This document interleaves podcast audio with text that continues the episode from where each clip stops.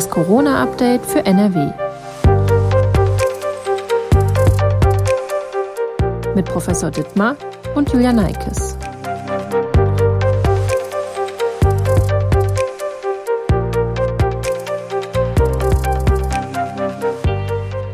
Herzlich willkommen zu einer neuen Folge von Das Corona-Update für NRW. Heute ist Dienstag, der 1. Juni. Ich bin Julia Neikes und arbeite in der Videoabteilung der Funke Mediengruppe in Essen. Professor Ulf Dittmar, Leiter der Virologie am Uniklinikum in Essen, ist mein Gesprächspartner und wir wollen auch diesmal über aktuelle Fragen rund um die Corona-Pandemie sprechen. Hallo, Herr Professor Dittmar. Ja, guten Tag. Bevor wir loslegen, an dieser Stelle wieder der Hinweis auf unseren Corona-Newsletter mit Informationen aus der Region, den die Redaktion täglich verschickt. Bei Interesse finden Sie den Link in der Folgenbeschreibung. Wir haben in der letzten Podcast-Folge über das Thema Impfung von Kindern gesprochen. Bundeskanzlerin Angela Merkel und die Ministerpräsidenten und Ministerpräsidentinnen haben inzwischen bekannt gegeben, dass sich Kinder und Jugendliche mit Ablauf der Priorisierung ab dem 1. Juni impfen lassen können. Und die EMA, also die Europäische Arzneimittelbehörde, hat den BioNTech-Pfizer-Impfstoff für Kinder ab zwölf Jahren zugelassen. Was bedeutet das denn jetzt genau für Impfwillige? Zu welchem Ergebnis ist die EMA letztendlich gekommen und warum? Ja, die EMA prüft ja die Daten von der Zulassungsstudie, ähm, die BioNTech Pfizer durchgeführt haben. Ähm, und wir hatten vorher schon gehört, dass der Impfschutz ähm, sehr gut ist, also sehr hoch liegt, genauso wie bei Erwachsenen eigentlich, bei über 90 Prozent. Also vor Erkrankung letztendlich und wahrscheinlich auch in ähnlichem Bereich vor Infektionen. Diese Daten gibt es jetzt noch nicht wirklich, aber äh, da muss man von ausgehen. Also ein sehr, sehr guter Impfstoff. Und äh, was die EMA dann natürlich auch noch prüft, ist, ähm, was für Nebenwirkungen gibt es. Ähm, und das muss in Vergleich gesetzt werden mit dem, was man an äh, medizinischen Problemen bei Covid-19 bei Kindern in diesem Alter ähm, letztendlich sieht und finden kann. Das ist ja zum Glück nicht so viel. Deswegen gibt es eine hohe Anforderung, dass der Impfstoff wirklich sehr wenig Nebenwirkungen ähm, haben darf. Ähm, dieses Nebenwirkungsprofil, also wir hatten vorher schon die Daten über den Schutz gehört, aber dieses Nebenwirkungsprofil haben wir jetzt, sage ich mal, die freien Wissenschaftler noch nicht gesehen. Das hat jetzt nur die EMA gesehen und kommt aber offensichtlich zu dem Urteil, dass ähm, der Nutzen des Impfstoffes höher ist als das Risiko bei einer Impfung. Das äh, bedeutet, ähm, dass offensichtlich nur ganz wenig Nebenwirkungen aufgetreten sind, weil sonst wäre die EMA wahrscheinlich nicht zu diesem Urteil gekommen. Äh, jetzt werden sich diese Daten ähm, aber auch nochmal die STIKO und äh, das Paul-Ehrlich-Institut sicherlich in Deutschland angucken. Vor allen Dingen die STIKO wird da auch noch eine Empfehlung zu abgeben. Rechnen Sie damit, dass die STIKO eine Empfehlung gibt äh, für diesen Impfstoff für Kinder oder muss man da wirklich, ist das noch, steht das noch in den Sternen? Ja, wir haben das ja schon mal diskutiert. Die STIKO hat einen bisschen anderen Ansatzpunkt. Ähm, bei der EMA, bei der Empfehlung geht es auch sehr stark darum, wie ähm, kommen wir mit der Pandemiekontrolle weiter. Ähm, und natürlich können auch Kinder gerade im Alter zwischen 12 und 16 Jahren das Virus übertragen. Also hier ist eine Impfung für die Kontrolle der Pandemie nicht unwichtig. Ähm, die STIKO hat aber eher die einzelne Person im Blick, ähm, die geimpft wird und ähm, entscheidet, da ist der Impfstoff wirklich für diese Person von Nutzen. Gibt es eine hohe Gefährdung durch die Krankheit, ja oder nein? Und gibt es dann entsprechende äh, Nebenwirkungen? Äh, durch den Impfstoff und setzt das in Relation. Und also bisher wissen wir ja nur, dass ein Mitglied der STIKO schon gesagt hat, dass sie wahrscheinlich keine generelle Empfehlung für die Impfung für Kinder ähm, zwischen 12 und 16 Jahren aussprechen werden. Ähm, aber das ist noch ein Prozess, den wir noch abwarten müssen. Was denken Sie denn, wenn die Nebenwirkungen, Sie hatten ja gerade schon gesagt, dass die ähm, Daten jetzt noch nicht bekannt sind, also Sie auch noch nicht gesehen haben, aber wenn man die einsehen kann und dann auch genau wie die EMA zum Schluss kommt, dass die, das Risiko gering ist für Nebenwirkungen, der Nutzen aber hoch. Und selbst wenn die STIKO dann sagt, ja gut, individuell muss man sagen, eigentlich braucht das einzelne Kind, das jetzt gesund ist, vielleicht diese Impfung nicht, würden Sie die Impfung dann trotzdem empfehlen? Es sind jetzt sehr viele Wenns drin, ich weiß. Aber. Also man wird, da bin ich mir ziemlich sicher, das wird auch die STIKO machen, die Impfung äh, ganz sicherlich für Kinder mit entsprechenden Vorerkrankungen empfehlen, ähm, weil hier dann doch das Risiko einer schwereren Covid-19-Erkrankung steigt. Ähm, und für gesunde Kinder in dem Alter könnte es sein, dass die STIKO das nicht empfiehlt. Trotzdem ist der Impfstoff dann zugelassen und darf angewendet werden. Dann ist die letzte Instanz ähm, der Kinderarzt in diesem Fall, ähm, der dann mit den Eltern entscheiden muss, ob hier eine Impfung durchgeführt wird, ja oder nein. Ähm, und natürlich richten Ärzte sich berechtigterweise oft ähm, nach den Empfehlungen der STIKO. Aber die STIKO-Empfehlungen sind Empfehlungen. Ähm, letztendlich äh, trifft die finale Entscheidung der Arzt, der die Spritze in die Hand nehmen muss und die Impfung durchführt. Das ist ja schon mal gut. Im Gegensatz zur letzten Folge wissen wir schon mal, anscheinend sind die Risiken bei dieser Impfung, die Nebenwirkungen gering tatsächlich. Das ist schon mal gut. Genau, wir haben ja bisher gesehen, dass die Nebenwirkungen bei RNA-Impfstoffen doch ähm, sehr moderat nur sind. Ähm, deswegen war jetzt auch nicht damit zu rechnen, dass, sie besonders, dass wir besonders schwere Nebenwirkungen in Kindern sehen würden. Ähm, aber wie gesagt, die Daten sind noch nicht veröffentlicht. Also wir als Wissenschaftler können sie noch nicht angucken. Bleiben wir mal beim Thema Impfstoff und zwar beim AstraZeneca-Impfstoff. In den letzten Tagen wurde berichtet, dass Forscher der Universitätsmedizin Ulm Verunreinigungen im AstraZeneca-Impfstoff festgestellt haben. Was bedeutet das denn genau? Welche Verunreinigungen wurden da entdeckt?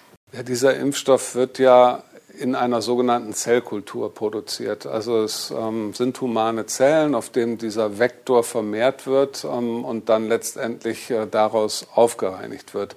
Äh, bei diesen Prozessen, immer wenn Impfstoffe auf Zellen vermehrt werden, werden auch Proteine von diesen Zellen mit in den Impfstoff aufgenommen. Das lässt sich gar nicht äh, hundertprozentig vermeiden, auch wenn es sicherlich Reinigungsschritte gibt.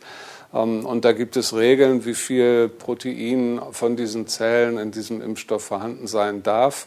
Ähm, also eigentlich müsste es so sein, dass äh, die Zahl von Proteinen oder die Menge von Proteinen unter dieser unter diesem Richtwert liegt, sonst dürfte er gar nicht zugelassen werden, diese Charge. Das wird ja vom PI überprüft. Das PI will da jetzt auch noch mal genauer hinschauen. Ähm, letztendlich sind es eben Proteine von diesen Nierenzellen, das sind humane Nierenzellen, auf denen ähm, der Vektor vermehrt wird. Ähm, die dann auch in diesem Impfstoff in gewisser Menge zu finden sind. Wie gesagt, für Impfstoffe, die auf äh, Zellkultur vermehrt werden, ist das nichts Ungewöhnliches. Ähm, es sollte nicht zu viel sein, weil man dann irgendwelche Reaktionen durch diese Proteine ähm, eventuell auslösen könnte. Das ist aber, glaube ich, bisher unklar, was das letztendlich bedeutet. Das ist wirklich der Riesenvorteil von den RNA-Impfstoffen, auch nochmal im Gegensatz zu AstraZeneca, ähm, weil solche Proteine gibt es nicht in den RNA-Impfstoffen. Die werden synthetisch hergestellt. Es gibt da sogar RNA-Impfstoffdrucker inzwischen, ähm, die die Firma CureVac ähm, produziert und da ist, es gibt es keine Fremdstoffe, keine Fremdeiweiße, die in diesem Impfstoff drin sind. Noch einmal ganz kurz äh, zur Erklärung für unsere Hörer und Hörerinnen. Äh, Sie meinten mit dem PI das Paul-Ehrlich-Institut, was die Qualität tatsächlich dann den Impfstoff selbst überprüft regelmäßig. Ne? Genau, das ist das PI ist das Paul-Ehrlich-Institut und äh, die haben die Aufgabe, wirklich jede einzelne Charge, also Produktionsgruppen äh, von den Impfstoffen, die aus den Werken kommen, zu überprüfen und zu überprüfen, dass die alle Reinheitsvorgaben ähm, einhalten und dass wirklich auch das Produkt letztendlich da drin ist, äh, was da drin sein soll. Auch hier gab es ja zum Beispiel Schwierigkeiten bei dem Vektorimpfstoff Sputnik. Ähm, da war zum Teil in Impfchargen dieser Vektor kaum vorhanden. also das ist äh, etwas, was durchaus passieren kann und was überprüft werden muss. Wir hatten ja auch schon mal im Vorhinein darüber gesprochen, da hatten Sie auch gesagt, dass es grundsätzlich einfach sehr kompliziert ist, diese Vektorimpfstoffe zu produzieren. Genau, es ist eben viel komplizierter als diese RNA zu produzieren. Das ist quasi nur ein chemischer Prozess, der hochstandardisiert werden kann. Ähm, diese Vektorimpfstoffe sind ja quasi lebende ähm, oder virusähnliche äh, Strukturen. Ähm, die müssen eben auf lebenden Zellen vermehrt werden, dieser Vektor. Äh, und dieses System ist viel komplexer, als wenn man einfach eine chemische Reaktion stattfinden lässt. Man braucht diese lebenden Zellen, man muss diesen Vektor darauf vermehren, es muss möglichst standardisiert immer gleich ablaufen, immer eine gleiche Menge von Vektor rauskommen. Das funktioniert aber nicht immer. Äh, mal produzieren diese Zellen mehr Vektor, mal weniger. Wir selber arbeiten auch mit solchen Vektoren und haben das selber schon leidlich festgestellt im Labor. Manchmal weiß man gar nicht, woran es liegt dass die Ausbeute schlecht ist ähm, und dann wieder viel besser. Ähm, und dann müssen natürlich noch viel mehr Reinigungsschritte erfolgen, weil eben in dieser Zellkultur, die die, in der die Vermehrung stattfindet, ähm, da sind eben auch andere Komponenten eben, nämlich von diesen Zellen drin. Und auch noch ein Medium, in dem diese Zellen wachsen müssen. Auch das äh, braucht man am Ende, sonst funktioniert das Ganze nicht. Das heißt, wenn schon mal irgendwelche Chargen von AstraZeneca oder anderen Vektorimpfstoffen grundsätzlich irgendwie ähm, quasi weggeschmissen worden sind, weil sie nicht gut waren, dann ist das ein normaler Vorgang, der passieren kann. Das deutet nicht darauf hin, dass das eine grundsätzlich schlechte Firma ist zum Beispiel. Genau, das ist etwas, was jetzt äh, jeder Firma auf der Welt, die einen Vektorimpfstoff produzieren würde, passieren wird, ähm, weil da gibt es nun mal Schwankungen, die wir zum Teil, wie gesagt, auch gar nicht verstehen, warum das dann einen Tag plötzlich nicht funktioniert. Ähm, und insofern war es auch für die Firma sehr schwer vorherzusagen, was für Impfstoffmengen sie eigentlich liefern können. Ähm, weil dieser Prozess eben nicht so standardisiert ist wie ein chemischer Prozess, haben Sie irgendwelche Richtgrößen der EU versprochen, ähm, die Sie am Ende, wie wir alle wissen, nicht einhalten konnten, weil die Produktion eben nicht so gut funktioniert hat. Ähm, aber diese Produktion von Vektoren abzuschätzen, ist eben auch wirklich schwer. Bei dem Wort Verunreinigung würde ich jetzt als jemand, der AstraZeneca geimpft bekommt oder vielleicht schon geimpft bekommen hat, ähm, dann doch vielleicht etwas unruhig werden. Ist das denn ein Risiko, diese Verunreinigung, die man jetzt gefunden hat, für Menschen, die mit AstraZeneca geimpft werden? Ich denke, das äh, stellt letztendlich kein großes Risiko dar. Ähm, immerhin sind es ja alles Proteine, die bei uns sowieso im Körper vorkommen. Es ist ja eine menschliche Nierenzelle, die verwendet worden ist, um den Vektor zu vermehren. Ähm, und diese Proteine, die da jetzt gefunden sind, sind alles menschliche Proteine. Die haben wir sowieso im Körper. Ähm, wenn wir davon jetzt noch ein bisschen in den Muskel spritzen, ähm, wird damit eigentlich nichts passieren. Und es erklärt auch nicht diese Nebenwirkung, nämlich die Entstehung von Antikörpern letztendlich gegen äh, Blutplättchen. Die kann man jetzt auch mit diesem Fund, dass äh, dort Proteine erwartbar Proteine in diesem Impfstoff sind, ähm, letztendlich nicht erklären. Ähm, das wäre jetzt kein Ansatzpunkt, um diese Nebenwirkungen zu erklären. Wir haben dieses Interview schon am 1. Juni geführt. Danach erreichte uns folgende Information.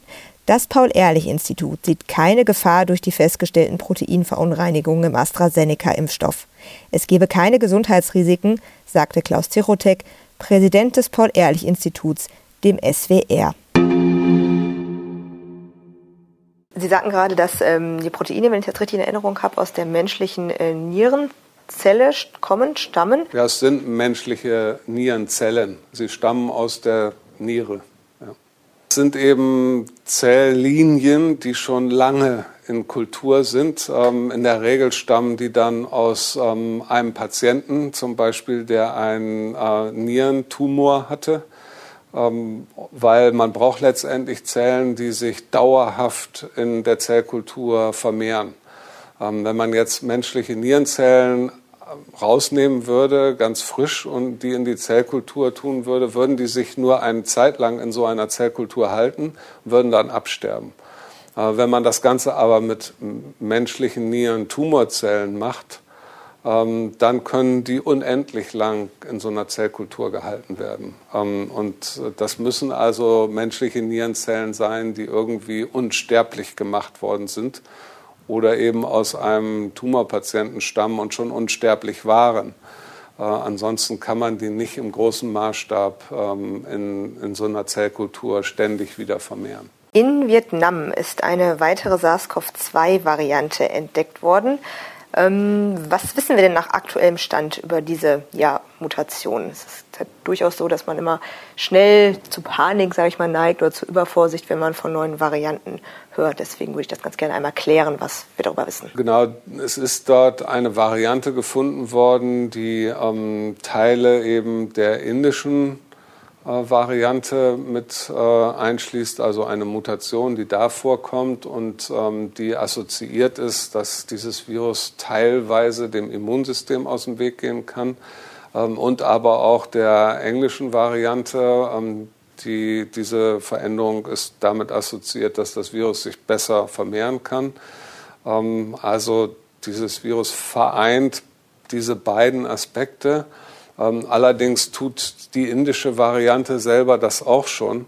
Ähm, die hat zwar nicht diese Veränderung zu der stärkeren Vermehrung an der Stelle wie die englische Variante, aber an einer anderen Stelle und die funktioniert quasi genauso ähm, und äh, führt dazu, dass das Virus sich besser vermehren kann.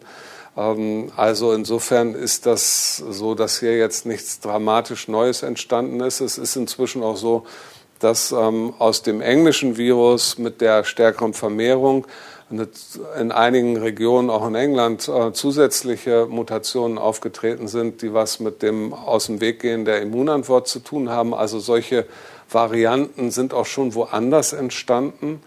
Ähm, bisher haben sie sich nirgends durchgesetzt. Bisher ist das nirgendwo ein Virus, was ähm, uns verstärkt Kopfzerbrechen macht und ähm, sich rasend schnell irgendwo ausbreitet.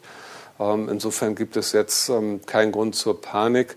Vor allen Dingen, da in Vietnam es mögen jetzt nicht die ganz offiziellen Zahlen sein, die wir aus Vietnam hören, aber die Infektionszahlen und die Todeszahlen in Vietnam sind ja im Vergleich zu anderen Ländern sehr, sehr gering.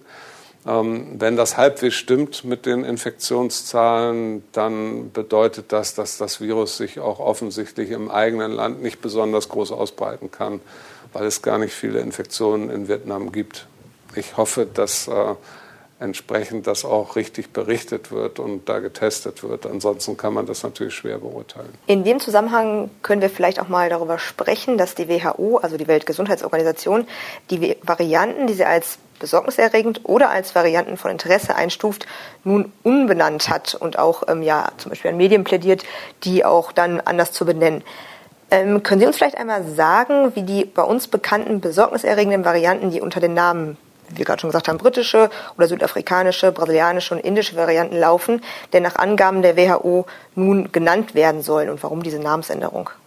Ja, sie werden jetzt mit griechischen Buchstaben benannt. Ähm, man hat offensichtlich lange darüber philosophiert, wie man sie dann besser benennen könnte, aber ähm, hat da keine bessere Lösung gefunden, als ähm, griechische Buchstaben aus dem Alphabet zu nehmen, äh, weil alle anderen Varianten, die man vorgeschlagen hatte, äh, irgendwie scheinbar nicht äh, richtig funktioniert haben. Also wir haben jetzt äh, die englische Variante, das ist ähm, Alpha, dann die südafrikanische Variante ist Beta, ähm, die brasilianische Variante ist ähm, Gamma und ähm, die äh, ähm, indische Variante ist Delta. Ähm, das ist jetzt die neue Nomenklatur, ähm, Alpha, Beta, Gamma, Delta für ähm, diese verschiedenen Varianten. Der Hintergrund liegt auf der Hand. Ähm, Länder finden das natürlich und auch Einwohner von Ländern ähm, jetzt nicht besonders schmeichelhaft, wenn ein besonders gefährliches Virus nach ihrem Land benannt wird. Ähm, wir sind, glaube ich, in Deutschland auch froh, dass wir keine deutsche Variante bisher haben. Es gibt aber durchaus auch eine italienische und eine Schweizer Variante. Also wir brauchen nicht zu sehr in die Ferne zu gucken. Ähm, die sind nur nicht so populär wie die anderen. Ähm, es gab in Deutschland, gibt es zum Beispiel das Schmallenberg-Virus. Auch da hat der Bürgermeister von Schmallenberg sich bis zur WHO versucht, gegen zu wehren, dass dieses Virus so benannt wird. Ähm, das ist ihm damals nicht gelungen, tatsächlich. Das ist übrigens ein Virus, was nur Schafe betrifft. Ähm, aber insofern führt eine solche Benennung nach Regionen ähm, durchaus zu Diskriminierung von Staaten und Menschen. Und deswegen wollte die WHO das nicht mehr. Man muss allerdings sagen, dass das schon sehr typisch ist eigentlich in der Virologie. Also zum Beispiel auch Grippeviren werden nach ihrem Ursprungsort benannt. Ähm, und das ist was, was häufig gemacht wird. Insofern ist das jetzt vielleicht ein, insgesamt ein Paradigmenwechsel für die Zukunft, ähm, das eventuell nicht mehr zu tun. Sorgt vielleicht auch jetzt aktuell in dieser Situation, in dieser Lage ein bisschen für Verwirrung, kann ich mir vorstellen. Es sorgt für Verwirrung, weil diese Varianten haben jetzt dann letztendlich drei verschiedene Namen. Sie haben ja auch noch den wissenschaftlichen Namen, also die englische Variante oder Alpha-Variante, zum Beispiel B117. Äh, diese Namen bleiben auch erhalten. Ähm, die kann man sich schwer merken und werden oft verwechselt, deswegen werden sie häufig nicht benutzt. Ähm, aber an das Alpha, Beta, äh, Gamma, Delta muss man sich jetzt erstmal gewöhnen und wahrscheinlich wird das jetzt auch munter vermischt werden. Ich denke auch. Ich kann es mir sehr gut vorstellen. Sie sagten ja gerade schon, die wissenschaftlichen Bezeichnungen, die äh, bleiben nach wie vor bestehen, weil sie auch äh, Informationen ja, verbergen, quasi für Wissenschaftlerinnen und Wissenschaftler. Ähm, können Sie vielleicht einmal ganz kurz erklären, nach welchem Prinzip diese Bezeichnungen quasi aufgebaut sind. Sie haben gerade schon gesagt, die britische Variante ist die B117. Was bedeuten denn diese ja, Zahlen und der Buchstabe? Ja, der Buchstabe vorweg. Ähm, es gibt tatsächlich von diesen Coronaviren, wir nennen das im Englischen Clades, ähm, also schon wirklich genetisch äh, recht unterschiedliche Varianten. Ähm, und äh, die werden mit diesen Buchstaben angegeben. Ähm, und dann werden die weiteren Zahlen benutzt, um den Verwandtschaftsgrad äh, von diesen Viren zu beschreiben. Ähm, und je weiter es dann nach hinten geht, ähm, desto kleiner sind die Verwandtschaftsgrade. Also B1, alle B1-Stämme sind miteinander verwandt in einem bestimmten Ursprung und sind wahrscheinlich aus einem Ursprungsvirus entstanden und haben sich dann weiter aufgefächert. Äh, insofern ähm, verbirgt das gewisse Informationen jetzt für den Virologen, ähm, wenn man zum Beispiel weiß, dass die, ähm, die brasilianische Variante, also jetzt Gamma-Variante, die heißt P1 und ihre kleine Schwester heißt P2 äh, was schon zeigt, dass sie noch nicht mal an der Stelle ähm, aus diesem B-Clade stammt, ähm, sondern doch äh, deutlich weiter weg ist ähm, in ihrer Genetik als andere Viren. Wir haben per Mail ein paar Fragen zugesendet bekommen, die ich gerne nochmal an Sie weiterleiten würde. Und zwar hatten wir in einer unserer Podcast-Folgen über Blutgruppen und dem Risiko für eine schwere Covid-19-Erkrankung gesprochen. Menschen mit der Blutgruppe A haben demnach ein höheres Risiko für eine schwere Covid-19-Erkrankung. Unsere Hörerin schreibt, dass immer von Blutgruppe 0a und B die Rede ist. Sie fragt sich, was mit der Blutgruppe A, B ist. Ja, AB ist an der Stelle genauso wie A, weil es geht ja darum, dass die ähm, Träger der Blutgruppe A ähm, mehr Gerinnungsfaktoren haben und ähm, diese, diese Antigen-Konstellation A tragen AB äh, Menschen ja auch.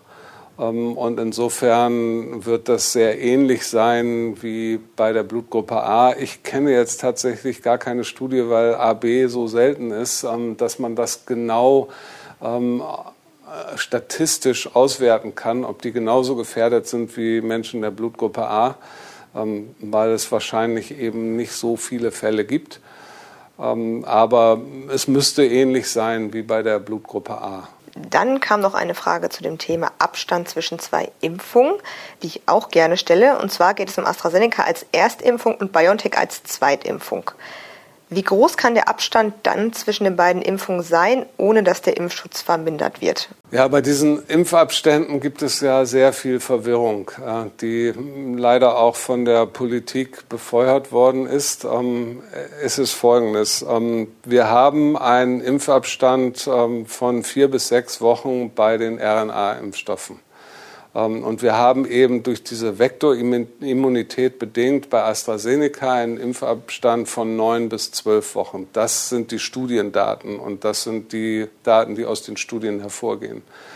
Ähm, und bei AstraZeneca muss man bitte auch diese neun Wochen mindestens einhalten, weil ansonsten die Zweitimpfung völlig unwirksam ist durch diese Vektorimmunität. Und ähm, da kann man sich auch nicht in der Pressekonferenz hinsetzen und sagen, damit alle reisen können, verkürzen wir das jetzt mal. Das macht keinen Sinn. Aber wenn man jetzt eine AstraZeneca-Impfung mit einer RNA-Impfung kombiniert, gibt es diese Vektorimmunität nicht mehr. Ähm, das heißt, man kann genauso wie wenn man zweimal RNA-Impfstoff nimmt, ähm, vier bis sechs Wochen Abstand diese Impfung durchführen. Das ist äh, vollkommen ausreichend als Zeitintervall. Und man sollte jetzt wirklich äh, nicht versuchen, möglichst lange Intervalle zwischen den zwei Impfungen äh, zu machen, weil wir wissen, der volle Impfschutz ist erst nach der Zweitimpfung da. Vor allen Dingen, was die, den Schutz vor Varianten von Viren anbetrifft. Ähm, und die zirkulieren nun mal und insofern ist es gut, wenn äh, jeder so gut wie möglich dagegen geschützt ist. Deswegen Kombination AstraZeneca mit RNA-Impfstoff vier bis sechs Wochen, nicht länger. Alles klar. Die nächste Frage bezieht sich auf das gleiche Thema im Prinzip. Unser Hörer schreibt, im Podcast erwähnte Professor Dittmar, dass es möglich ist, die Immunantwort zu erhöhen, wenn es zur zweiten Impfung ein anderer Impfstoff, zum Beispiel von BioNTech Pfizer, eingesetzt wird. Seine Frage liegt dazu die Oxford-Studie schon vor. Ich weiß, wir hatten auch schon mal darüber gesprochen. Da waren die Daten aber noch nicht da, aber da haben wir darüber gesprochen. Das meint er. Genau. Ähm, leider haben wir immer noch nicht alle Daten. Ähm, es gibt jetzt eine erste ganz kurze Publikation, die aber sich überhaupt nicht auf die Schutzwirkung oder auf die Immunantwort, die ausgelöst worden ist, äh, bezieht, sondern nur auf die Nebenwirkungen. Ähm, und da wird berichtet, dass es tatsächlich etwas häufiger leichte und äh, milde Nebenwirkungen gibt, wenn man kombiniert verschiedene Impfstoffe. Ähm, wenn wir davon ausgehen, dass wir eine stärkere Immunantwort damit induzieren, dann war das zu erwarten, dass diese Impfreaktionen, es sind ja Impfreaktionen und keine medizinischen Nebenwirkungen, dass die häufiger auftreten, als wenn man zweimal den gleichen Impfstoff nimmt. Das ist als das Erste, was jetzt berichtet worden ist aus Oxford, mehr nicht. Ähm, die anderen Daten kennen wir leider immer noch nicht, obwohl immer gesagt wurde, Ende Mai würden diese Daten kommen. Gut, äh, Ende Mai, der letzte Tag war gestern. Ähm, vielleicht sehen wir diese Daten jetzt sehr bald. Es gab in der letzten Woche eine Pressekonferenz von einer spanischen Gruppe, ähm, die AstraZeneca Erstimpfung, BioNTech äh, Zweitimpfung durchgeführt hat. Ähm, auch diese Daten haben wir noch nicht gesehen. Es gibt keine Daten, die man sich angucken kann im Netz. Die haben nur eine Pressekonferenz gehalten und haben dort gesagt, dass sie stärkere Immunantworten sehen als bei AstraZeneca, AstraZeneca oder ähm, BioNTech, BioNTech, ähm, wenn man die Impfstoffe nicht mischt. Ähm, also hier haben wir die ersten Hinweise von einer spanischen Arbeitsgruppe, dass tatsächlich das eintritt, was wir erwartet haben, stärkere Immunantworten etwas mehr Impfreaktionen. Ähm, das sollte alles zusammen einhergehen, auch mit einem sehr guten, vielleicht sogar noch verbesserten Impfschutz. Ähm, aber die Daten aus Oxford erwarten wir noch sehnlichst mit äh, milden Nebenwirkungen äh, oder mittleren Nebenwirkungen mit der Impfreaktion, da meinen Sie so Sachen wie Kopfschmerzen, vielleicht mal Schüttelfrost, ein bisschen Unwohlsein, solche Dinge. Ne? Genau, das sind so ähm, eben typische Reaktionen, wie man sie nach einer Impfung oder nach einem, bei einem grippalen Infekt ähm, hat. Die halten nach einer Impfung eigentlich nie länger als ein oder zwei Tage an. Ähm, und es ist eben typisch Müdigkeit, Abgeschlagenheit, Kopfschmerzen, bisschen Temperatur, Schüttelfrost ähm, haben wir häufiger gesehen, tatsächlich bei AstraZeneca vor allen Dingen. Ähm, solche äh, Impfreaktionen, die aber nach einem allerspätestens zwei Tagen verschwinden sollten. Okay, dann würde ich sagen, sprechen wir einfach nochmal, wenn die Oxford-Studie tatsächlich dann komplett raus ist und alle Daten vorliegen und eingesehen werden können, einfach nochmal über das Ergebnis. Das Robert Koch Institut hat die Risikobewertung für Deutschland von sehr hoch auf hoch gesenkt. Ich glaube, das letzte Mal war das im Dezember so, dass das Risiko als hoch eingeschätzt wurde und danach eigentlich immer nur als sehr hoch. Auch deswegen, weil immer mehr Menschen wenigstens eine Impfung erhalten haben, erklärte Gesundheitsminister Jens Spahn, wurde eben diese Stufe sehr hoch auf hoch gesenkt. Mittlerweile haben fast 50 Prozent der Erwachsenen in Deutschland mindestens die erste Impfdosis bekommen. In Nordrhein-Westfalen sind es auch schon über 45 Prozent. Ich denke, das sind jetzt mal gute Nachrichten, oder? Wir befinden uns auf dem richtigen Weg, oder?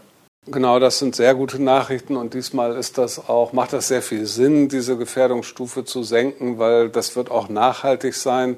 Ähm, dass sie vor Weihnachten gesenkt worden ist, hatte eher was mit Weihnachten zu tun.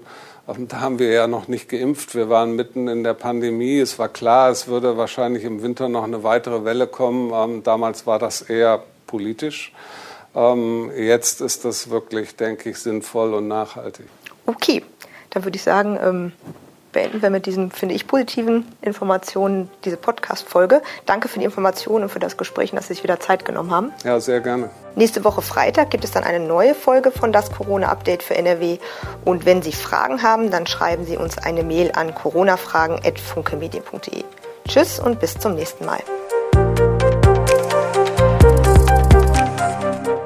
Ein Podcast der WAZ, WP, NRZ und WR.